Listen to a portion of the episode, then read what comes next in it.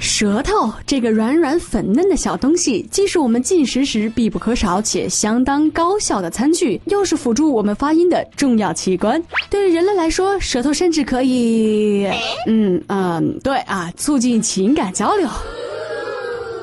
如果没有舌头，我们的生活真是难以想象啊！哇哦，I'm believe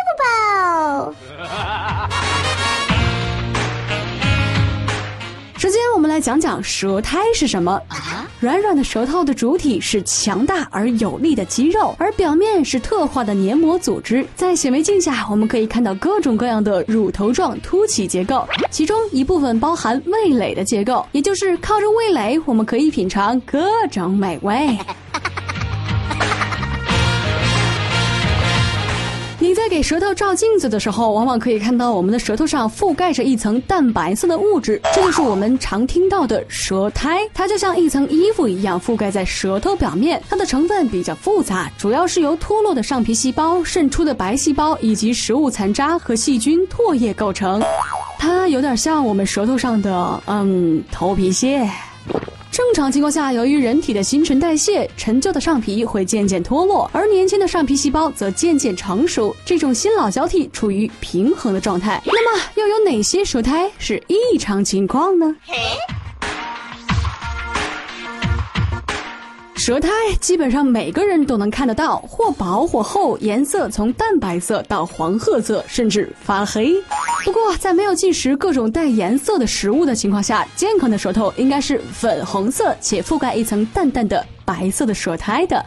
年纪越大，有明显牙周炎的患者、抽烟者，舌苔就会越厚，并且更有可能有着较深的着色。舌苔过厚、消失以及一些异常的舌苔表现，都是值得注意的。言归正传，我们刷牙的时候要不要顺便刷一下舌头呢？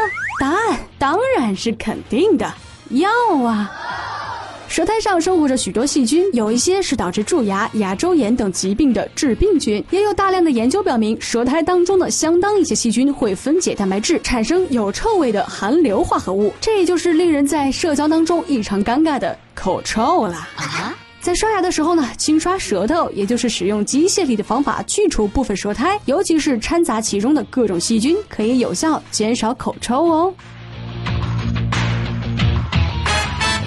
值得注意的是，刷舌头的力量不宜过大，否则也会伤害到正常的上皮细胞。市面上已经出现了各种刮舌板，有些牙刷刷毛的背面也会有橡胶制的刷舌区域。这些方法都是比较直接的，使用刷毛刷舌头会更加安全有效哦。最后来说说如何正确的刷舌头好了。首先你要吐出舌头，因为舌苔往往存在于舌背后部，靠近咽部，所以吐舌头越长越好。然后将刮舌器械放在舌头靠后的位置。尽量可以刮到舌头根部，但是极有可能会出现明显的咽反射，也就是有呕吐的冲动。所以说这个动作是很需要练习的。慢慢的将刮舌板往舌头前部滑动，并保持一定压力。最后将刮舌板放在流水下冲洗干净，重复若干次，直到不能刷去更多的舌苔为止啦。